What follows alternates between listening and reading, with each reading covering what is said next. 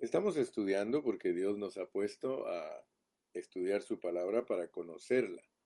No queremos ser cristianos descuidados, queremos ser cristianos que entienden lo que está escrito en la palabra de Dios. Hoy vamos a profundizarnos un poquito más eh, acerca de la esencia del ministerio del nuevo pacto. Recuerda este título, la esencia del ministerio del nuevo pacto.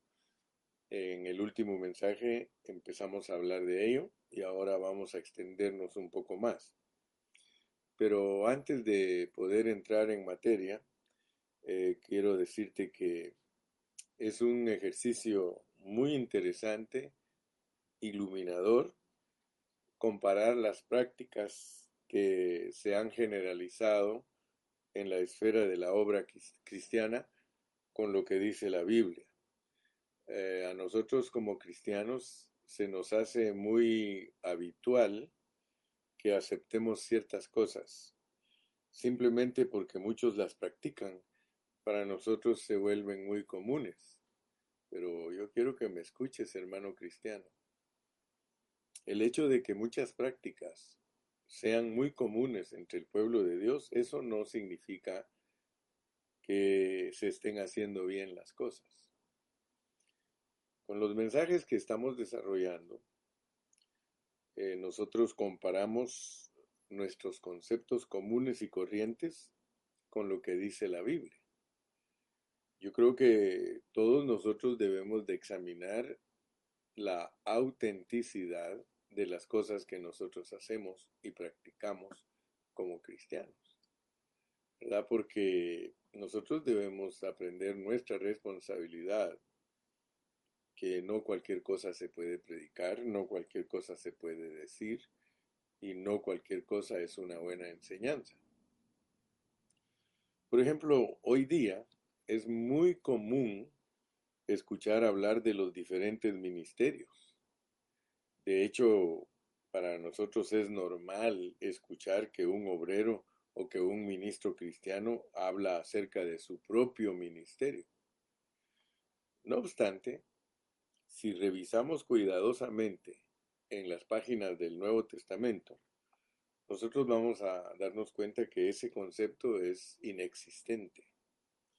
A pesar que sí encontramos la palabra ministerio en la Biblia, esta dice específicamente, y quiero que lo leas conmigo, segunda de Corintios 4.1, por lo cual teniendo nosotros este ministerio, Nota bien, ahí dice este ministerio. O sea que sí se encuentra en la Biblia la palabra ministerio, pero cuando se refiere al ministerio dice, y vamos a darle volumen, gracias hermano Dani porque me estás informando que tengo poquito volumen.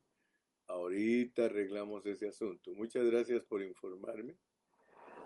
Yo creo que ahora sí me voy para arriba con el volumen. Ahora me van a decir, hermano, le dio mucho. Comunícame si ahora me escuchan bien, por favor. Entonces les decía que nosotros debemos de darnos cuenta que en la palabra de Dios sí, sí se, sí se, sí se lee el ministerio o este ministerio. El ministerio o este ministerio. Mira cómo dice en el 4.1, por lo cual teniendo nosotros este ministerio y en otras partes dice el ministerio. Entonces, también tenemos que ver que la Biblia dice otros asuntos. Vamos a comparar Segunda de Corintios 4.1 con Primera de Corintios 12.5. Primera de Corintios 12.5. Mira cómo dice Primera de Corintios 12.5. Y hay diversidad de ministerios y hay diversidad de ministerios. Entonces yo quiero que tú notes que en la Biblia está la palabra ministerio y está la palabra ministerios. Entonces nosotros tenemos que ver en la Biblia qué es el ministerio y a qué se refiere la Biblia cuando habla de los ministerios, en plural. A pesar de que este tema aparentemente pareciera insignificante, todos vamos a ser impactados por la profundidad e importancia que tiene de que nosotros entendamos la diferencia entre el ministerio y los ministerios, porque claramente la Biblia dice, a pesar que los ministerios solamente se mencionan una vez y es en Primera de Corintios 12:5, nosotros debemos de entender bajo contexto a qué se refiere Primera de Corintios 12 y a qué se refiere Segunda de Corintios capítulo 4. Este es un tema muy importante en el Nuevo Testamento. ¿Por qué? Porque afecta, afecta la manera de llevar a cabo la economía de Dios del Nuevo Testamento. Y también afecta la unidad de los creyentes en el cuerpo de Cristo. Entonces este es un punto clave que puede llegar a afectar el plan de Dios y la unidad de los creyentes. Ponme atención hermano porque esto es muy importante. Si nosotros no lo entendemos, afecta, afecta la manera de nuestra predicación y también afecta nuestra unidad como creyentes. Dios está muy interesado en la unidad de su cuerpo. Por tanto, la obra cristiana debe de llevarse a cabo en ese mismo principio. Recordemos que al final de la vida del Señor, antes de que Él fuera entregado, Él oró por todos los creyentes para que fueran uno. ¿Te recuerdas que eso está en San Juan capítulo 17?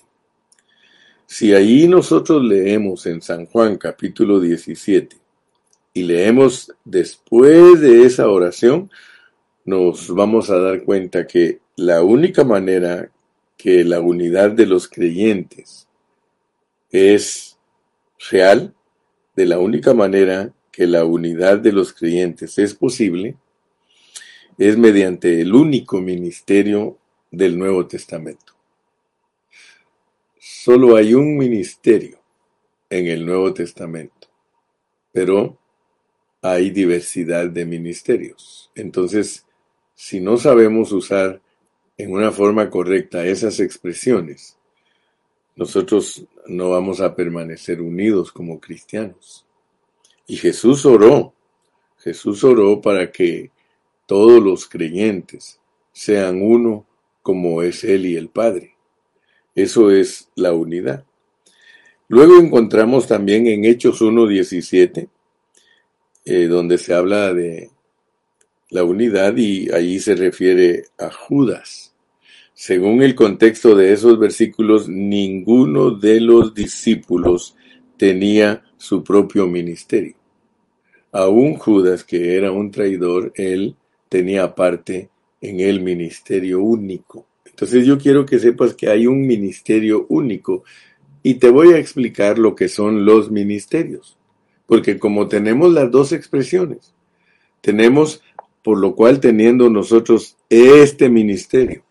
Eso es segunda de Corintios 4.1. Pero por el otro lado tenemos primera de Corintios 12.5, donde dice que hay diversidad de ministerios. Con Judas tenemos que él tenía parte en este ministerio. Gloria a Dios. Entonces, mis amados hermanos, yo quiero que nos demos cuenta que según el contexto de estos versículos, ninguno de los discípulos tenía su propio ministerio. Escúcheme bien lo que estoy hablando. Hermano pastor, hermano siervo, ninguno de los discípulos tenía su propio ministerio sino que ellos seguían una porción del único ministerio. Solo hay, y esto es básico, hermano. Vuelvo a repetir, entender que hay solo un ministerio, es el ministerio del Espíritu, es el ministerio de la justificación, es el ministerio del nuevo pacto. Y por eso estamos hablando de la esencia del ministerio del nuevo pacto. Pero si nosotros no sabemos que hay un solo ministerio, entonces nosotros como pastores vamos a buscar cómo desarrollar nuestro propio ministerio, asunto que nunca hicieron los discípulos ni los apóstoles. Si los pastores entendieran, hermano, que hay un solo ministerio, ellos humildemente buscarían cómo tener la unidad del cuerpo. Pero hoy día, hermano, por eso les dije al iniciar esta lección, nosotros aceptamos cosas que no son bíblicas debido a que todos las practican. Cuando algo es común en el pueblo de Dios, todos nosotros lo practicamos y no nos estorba, aunque esté mal. Pero eso nos demuestra entonces que nosotros no estamos comparando lo real de la Biblia y lo que estamos haciendo. Algo que a mí me gustó cuando se convirtió el hermano Watchman Nee, en sus escritos ustedes lo pueden leer en su biografía. Él dice que a él, él le habló Dios, le habló Dios cuando él se convirtió y le dijo que examinara la situación de la iglesia actual cuando él se convirtió y lo que dice la Biblia. Y él encontró que la iglesia practicaba todo lo contrario que dice la Biblia. Hoy día, si nosotros como pastores no comparamos lo que estamos haciendo con la palabra de Dios, nosotros no estamos en lo correcto. Entonces, para que estemos en lo correcto, lees la Biblia y mira si lo estás practicando. La unidad del cuerpo, dime tú, ¿quién la practica? ¿Quién practica la unidad del cuerpo si cada pastor desarrolla su propio ministerio? Por eso estoy hablando de que hay un solo ministerio. Así que esto será lo que vamos a enfatizar en este mensaje. Y yo quiero aclarar, vamos a pedirle a Dios que nos ayude a aclarar cuál es el significado del único ministerio. Y, y cuál es el significado de la palabra ministerios, porque resulta que las dos cosas están cuál es el significado correcto de lo que es el único ministerio y cuál es el significado correcto de la diversidad de ministerios. Así que vamos a entrar al punto número uno. Cuando leemos 4.1, mira, por lo cual teniendo nosotros este ministerio, por lo cual teniendo nosotros este ministerio, no desmayamos no nos desanimamos, dice. Entonces yo quiero que veáis que por una parte el apóstol habla en plural, refiriéndose a nosotros, por lo cual teniendo nosotros este ministerio. Fíjense. Por otra parte, él habla en singular, este ministerio. Nosotros es plural. Este ministerio es singular.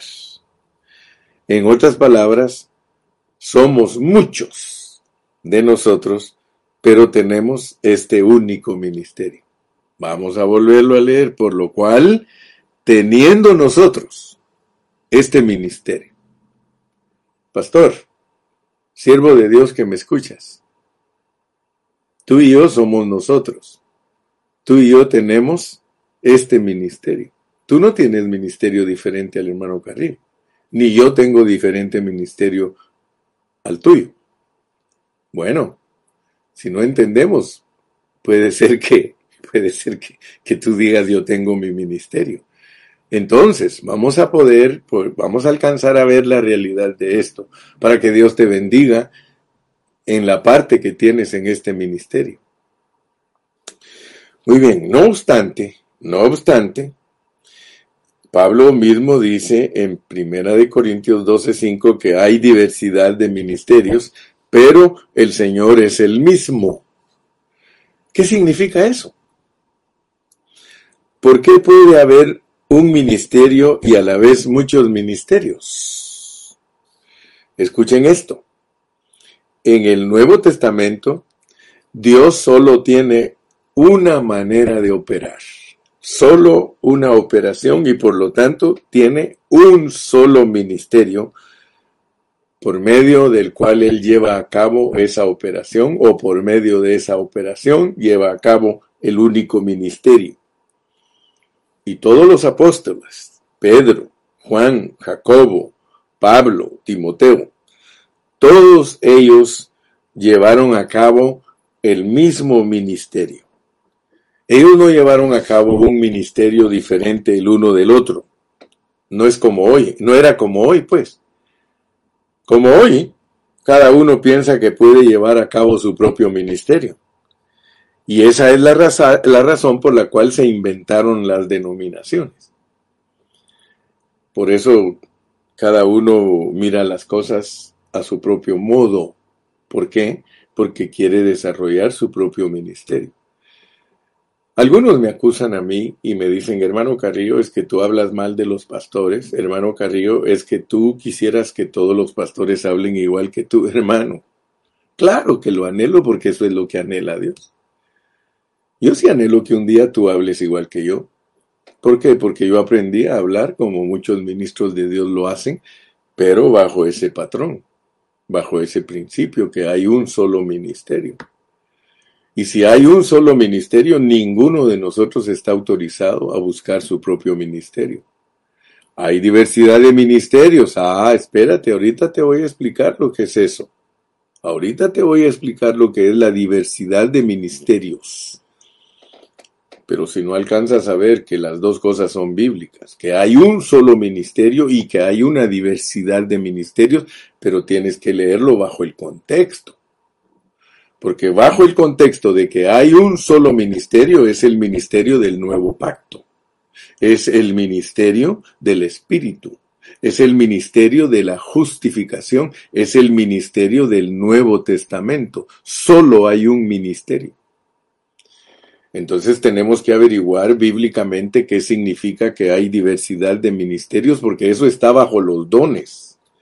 Mientras que el único ministerio está bajo el contexto de antiguo pacto y nuevo pacto. Antiguo pacto y nuevo pacto. Si yo soy un ministro del nuevo pacto, yo debo aprender a ministrar el ministerio del nuevo pacto. Después vamos a hablar de la diversidad de los ministerios para saber cómo es aplicable esa palabra a lo que estamos estudiando. Mira, Solo ponte pilas, ponte pilas. Según el Nuevo Testamento, no deben de haber denominaciones, porque eso no está en la Biblia. Tú no encuentras denominaciones en la Biblia.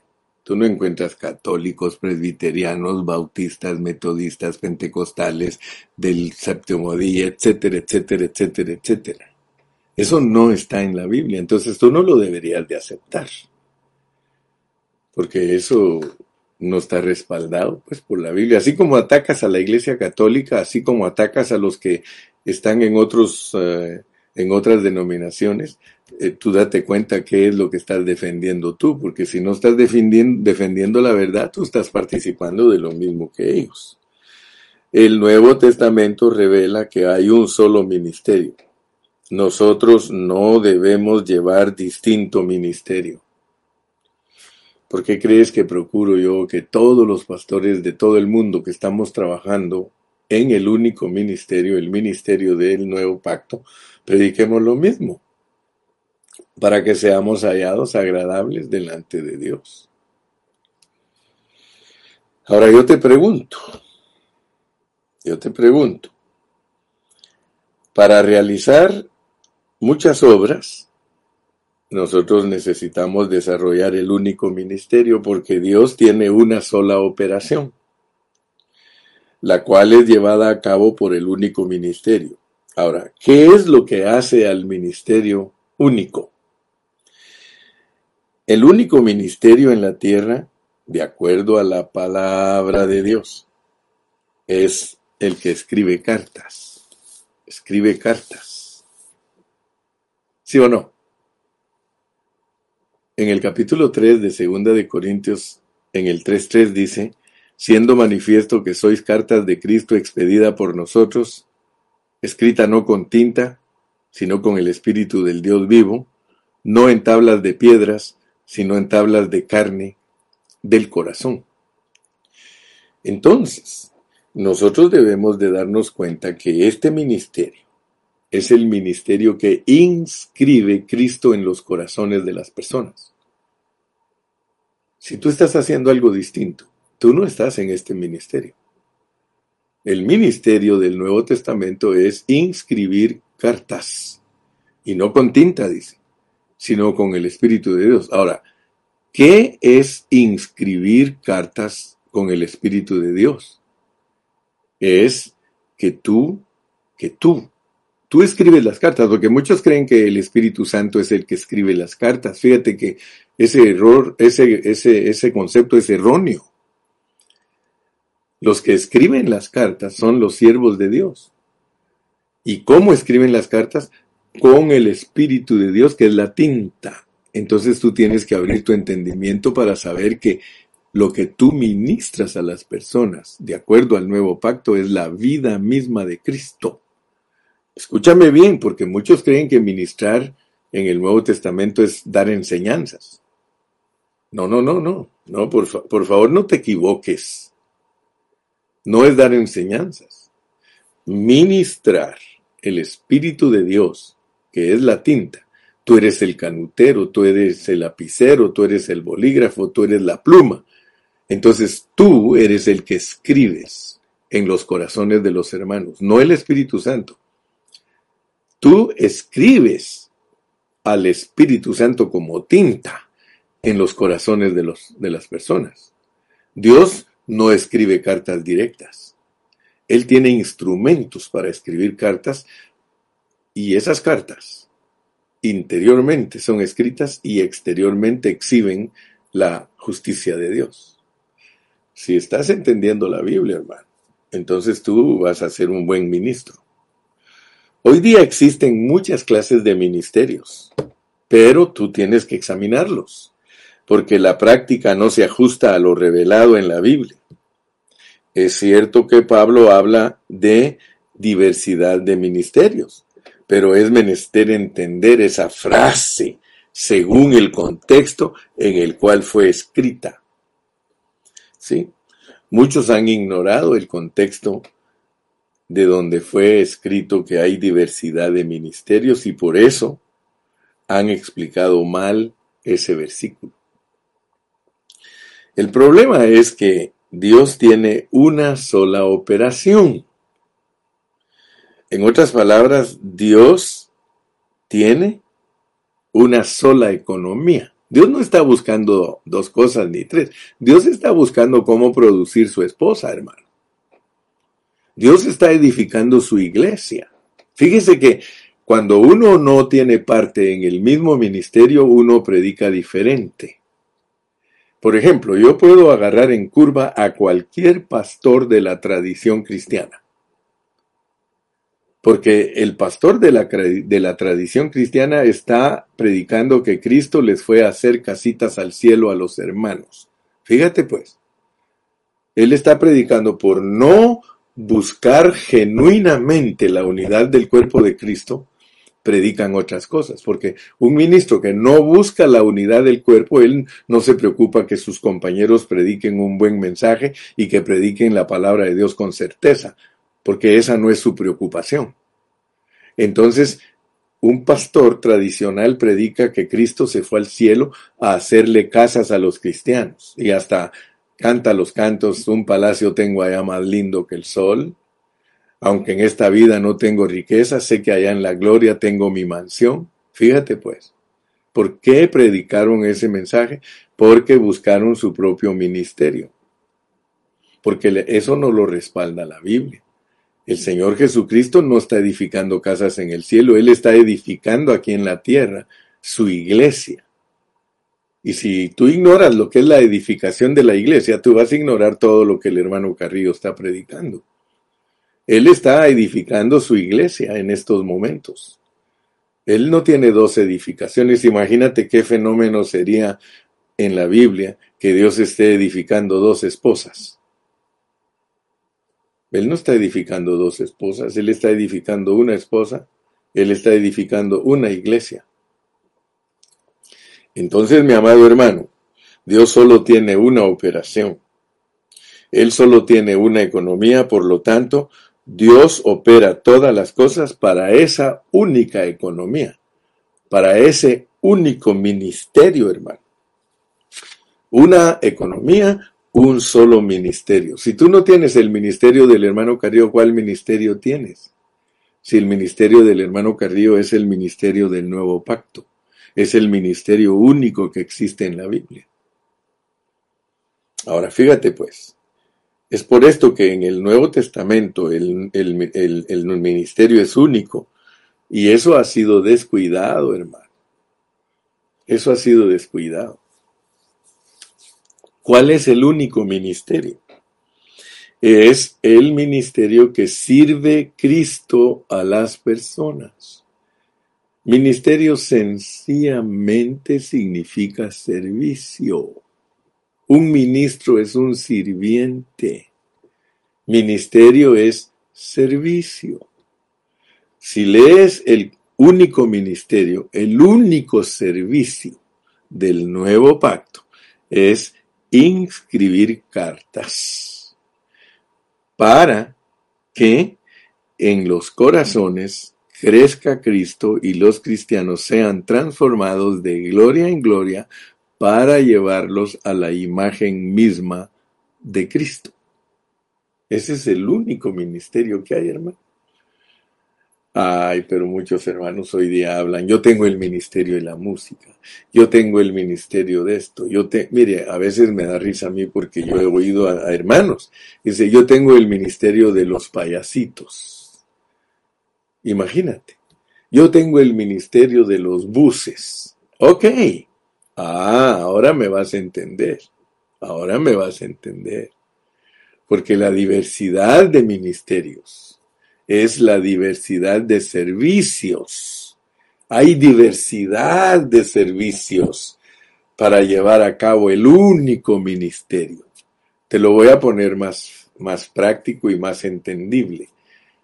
Hay diversidad de servicios para el único servicio.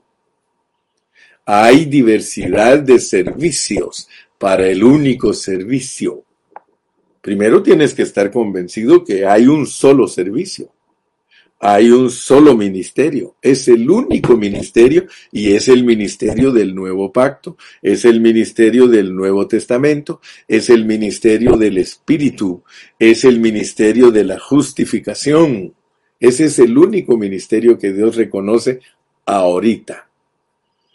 El ministerio de Moisés ya no lo reconoce Dios ese ya caducó, ese ya pereció, ese ya se finí, se acabó, Ishkamik.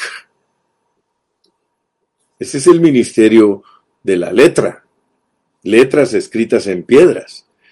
Ahora nosotros los ministros estamos en este ministerio. ¿Te das cuenta ahora lo que es desarrollar el único ministerio? Pero para eso hay diversidad de ministerios y te voy a explicar un poquito más. Diversos ministerios es diversos servicios. Todos los servicios que nosotros prestamos, ahí sí te, ahí sí te, ahí hasta te acepto, ahí sí hasta te acepto que me digas que hay ministerio de payasitos. A pesar que es de niños esas, esas cosas, tengo que aceptarlo. Porque todo lo que nosotros usamos para atraer las almas, cuidar los niños, cuidar los jóvenes, evangelizar en las calles, esos son servicios, visitar a los enfermos en los hospitales, ayudar a las viudas en sus tribulaciones, eh, consolar a los pobres ayudándolos económicamente, etcétera, etcétera. Todos esos son los diversos ministerios. Los diversos ministerios. Hay diversidad de ministerios. Pero si tú no tienes el único ministerio y no entiendes que todos los ministerios son para el único ministerio, entonces no vas a poder captar la realidad de lo que Dios te revela en su palabra. Pero dice, por lo cual teniendo nosotros este ministerio, según la misericordia que hemos recibido, no desmayamos.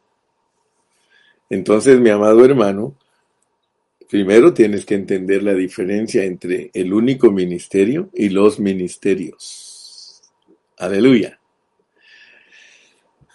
Segundo, no tenemos diferentes ministerios, sino que todos los ministerios son para un ministerio. No tenemos diferentes clases de ministerios. Nunca vayas a hacer tu servicio para reemplazar el ministerio único. Aquí, aquí lo importante es que alcances a ver el, el único ministerio para el cual sirven todos los ministerios. Pero no puedes apropiarte de un ministerio y decir que ese es tu ministerio, porque entonces eliminas la realidad del único ministerio. Aprende pues bajo contexto la diversidad de ministerios, diversidad de ministerios, y te lo voy a poner más clarito.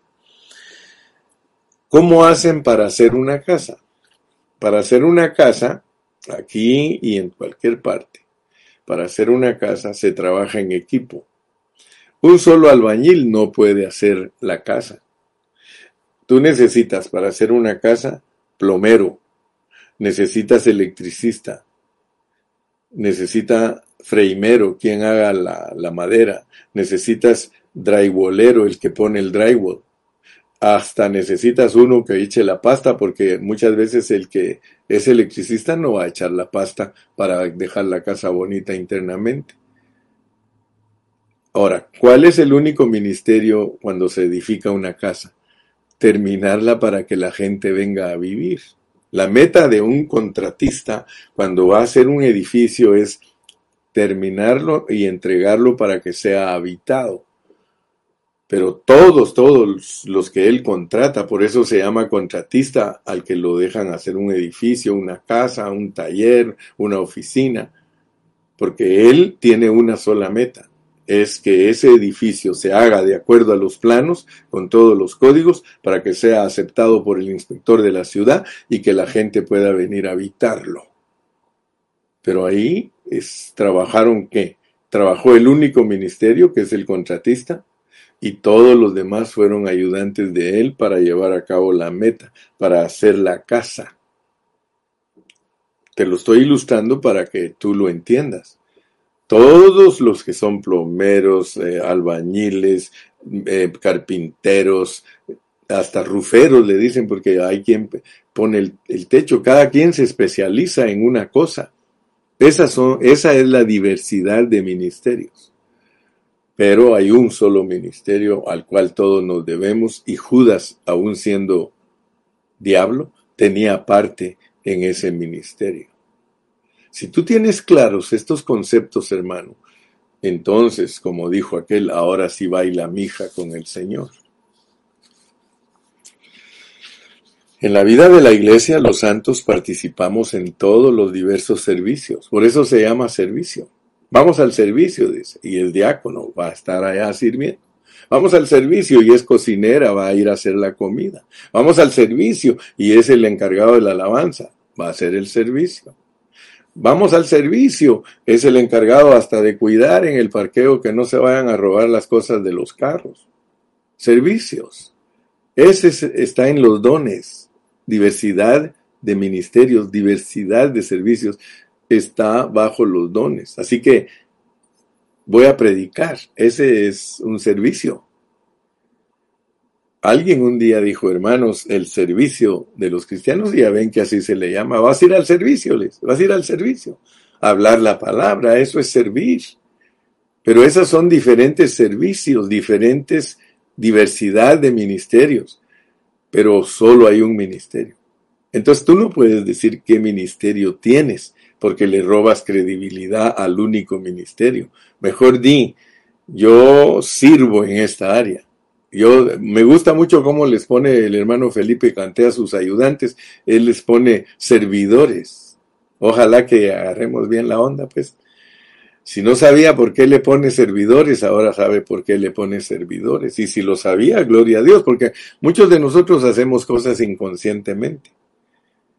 Servidores, diversidad de servidores, diversidad de ministerios. Esos son los ministerios. Ahora, pero si tú le dices a alguien que tú tienes el ministerio de diácono, ah, entonces ahí ya no, no estás muy claro porque le estás robando lo que le pertenece al único ministerio. Mejor di, hermano, yo estoy entre la diversidad de los ministerios. A mí Dios me usa en muchos ministerios para el único ministerio. A mí Dios me puede usar porque inclusive hoy día se habla de cinco ministerios. ¿Sí o no? Y algunos lo agarran hasta como título. Se da cuenta lo peligroso que es agarrar los ministerios de título porque le van a robar al único ministerio. Y es que el único ministerio es una persona. El único ministerio es Cristo. Nosotros somos los ministritos, los servidorcitos.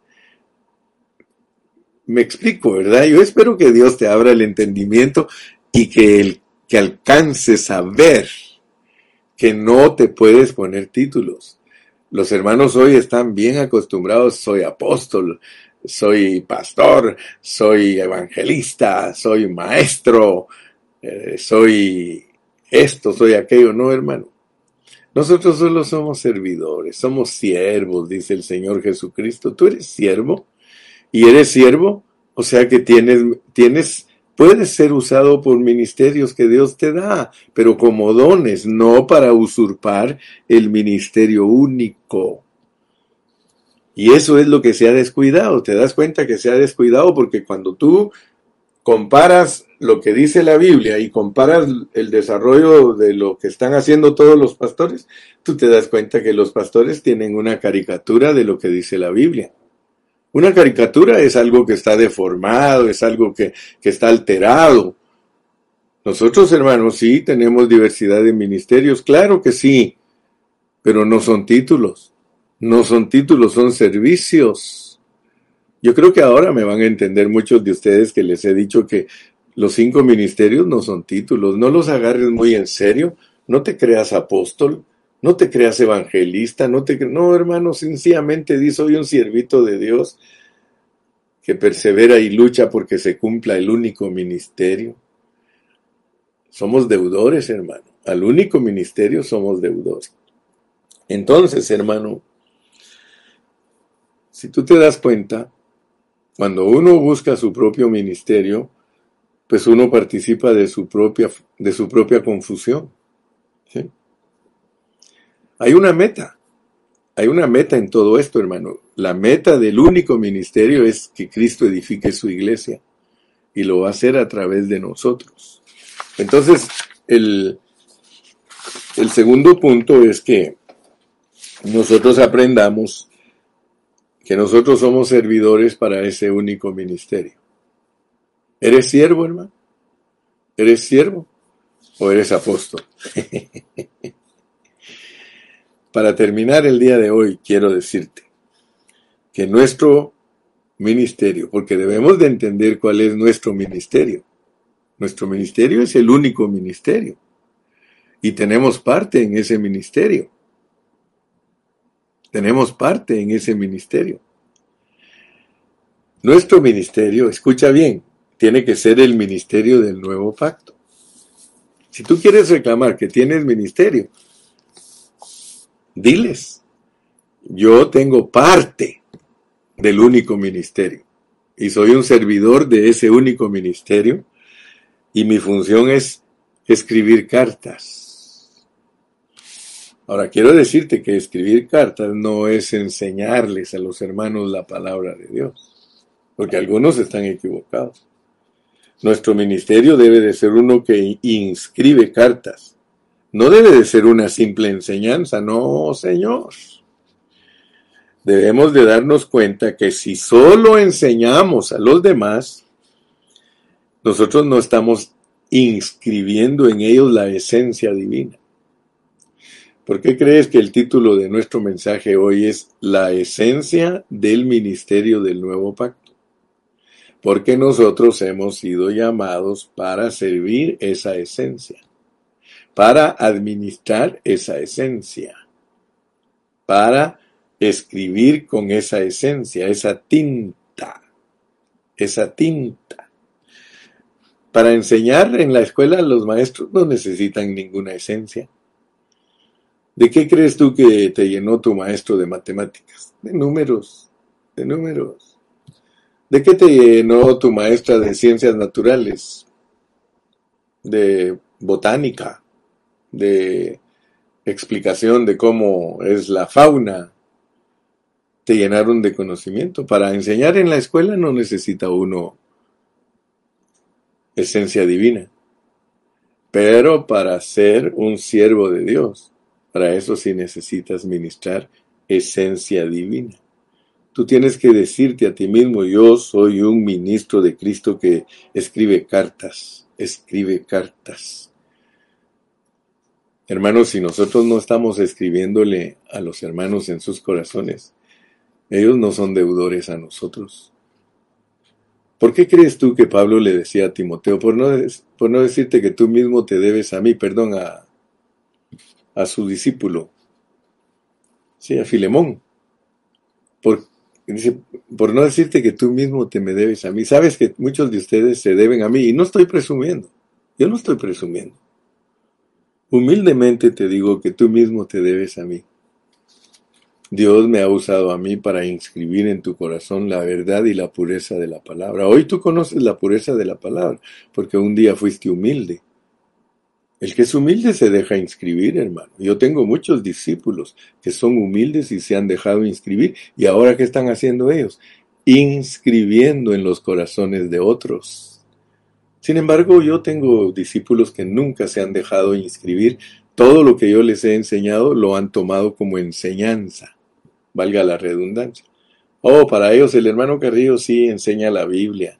No, mi amado, yo nunca te he dicho que estoy para enseñarte, estoy para ministrarte. ¿O no te acuerdas que siempre me he parado frente a ustedes y les he dicho, yo estoy aquí para escribir en sus corazones? Yo estoy aquí porque soy un ministro del Espíritu, quiero tocar el Espíritu de ustedes. Y para tocar el Espíritu de ustedes no tengo que usar enseñanzas. El espíritu de los hermanos no se toca con enseñanzas, hermano. Se toca con el espíritu de uno. Cuando yo he ido a vosotros, hermanos, yo he ido con mi espíritu para ministrarles a ustedes. Yo he ido en la presencia de Dios, con Dios como mi testigo. Yo me he parado frente a ustedes con la actitud de Dios. Así me he parado. Entonces ustedes tengan cuidado cuando me juzgan, porque yo cada vez que me paro frente a ustedes, oro. Cada vez que me paro frente a ustedes, yo le digo, Señor Jesús, quiero usar la tinta. Quiero ministrarle a mis hermanos la esencia del nuevo pacto.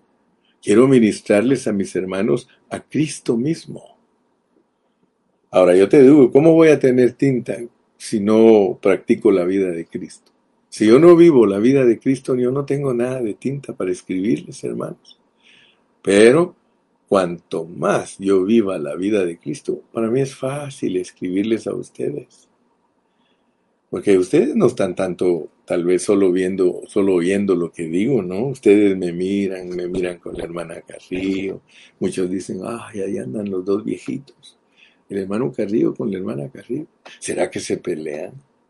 ¿Será que esto? ¿Será que el otro? Mira, no te pongas a juzgarnos, mejor ora por nosotros. Pero una cosa sí te decimos,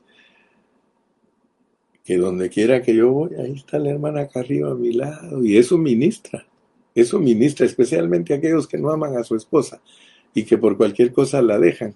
¿Crees que, crees que no ministra nuestra vida? Claro, si esa es la tinta, esa es la esencia. Con esa esencia se escribe con vivir a Cristo. Pablo se preocupó mucho de esto que estoy hablando, por eso él decía, ya no vivo yo, vive Cristo en mí, lo que ahora vivo en la carne lo vivo en la fe del Hijo de Dios. Fíjate, él era bien cuidadoso y yo quiero ser igual que Pablo. Yo quiero que cuando llego a una localidad o cuando hablo aún con ustedes por el Facebook, mi espíritu esté siendo ministrado para el espíritu de ustedes, porque es de la tinta que yo tengo aquí, la abundancia de ese espíritu. Entre más tenga de esa tinta, más cartas puedo escribir. Muchos pobres hermanos solo están aprendiendo con el hermano Carrillo la letra, pero no saben ellos que más allá de la letra, más allá de la enseñanza, hay una vida que vivir. Hay una vida que vivir, hermano. Mire, a mí me juzgan muchos y se me quedan viendo, ah, ese hermano Carrillo es creído, ese hermano Carrillo tiene defectos, ese... Claro que los tengo, pero allá en el fondo, mi carga, allá en el fondo, lo más profundo que yo quiero es vivir a Cristo. Y eso me hace a mí muy fácil para escribirte cartas. Sí, porque yo no me voy a poner a regañarte porque haces esto, porque haces aquello, hermano, lo que te ministro es mi espíritu. Yo te estoy ministrando mi espíritu. Malaya llegarás a ser, dice.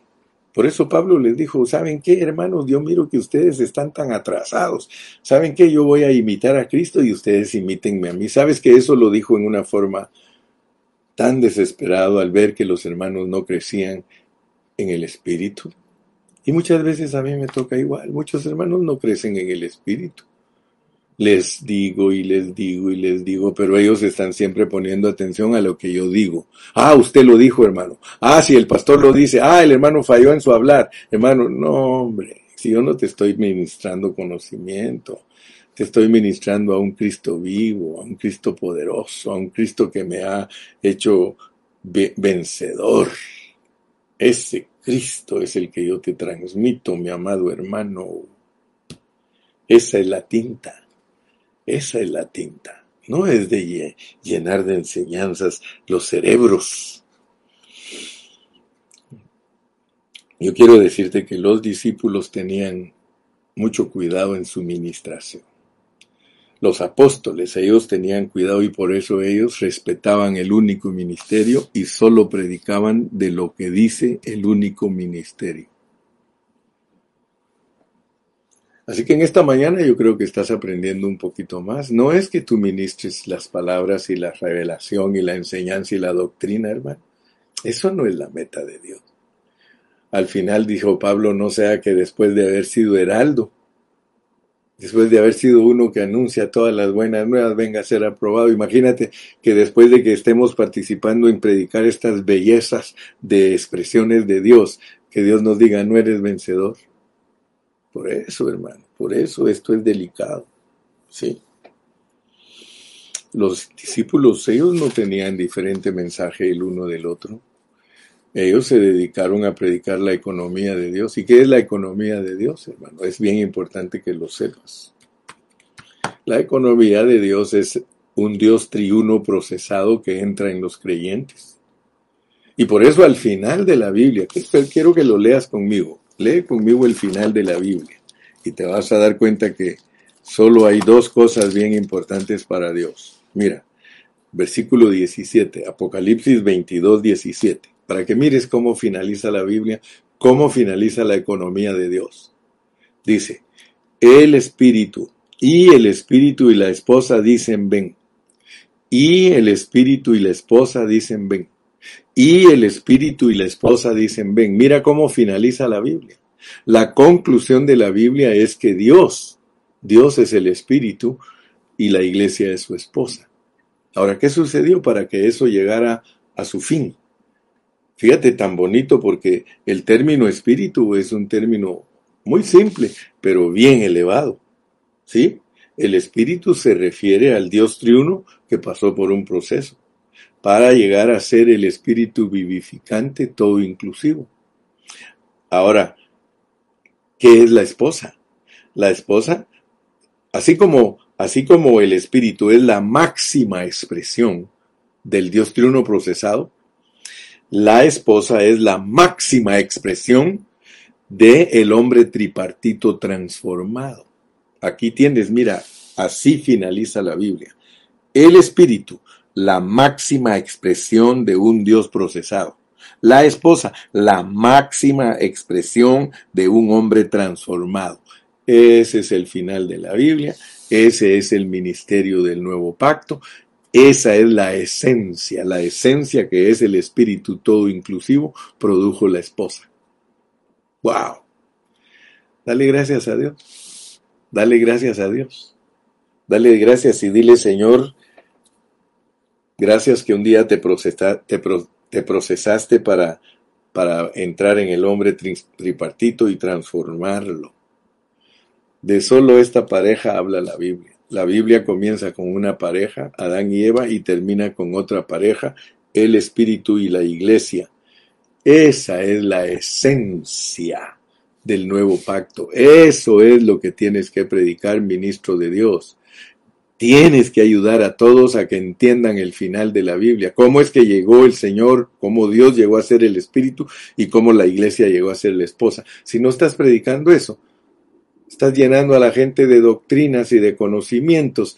Eso no te sirve de nada. Esta es, es, es la urgencia, esta es la carga de todo buen ministro del Señor, que cuando Dios nos juzgue, allí donde tú predicas, se produzca esposa, que haya esposa para Cristo, para que Él diga, esto es carne de mi carne y hueso de mis huesos, y no que cuando Dios te juzgue tu trabajo sea reprobado.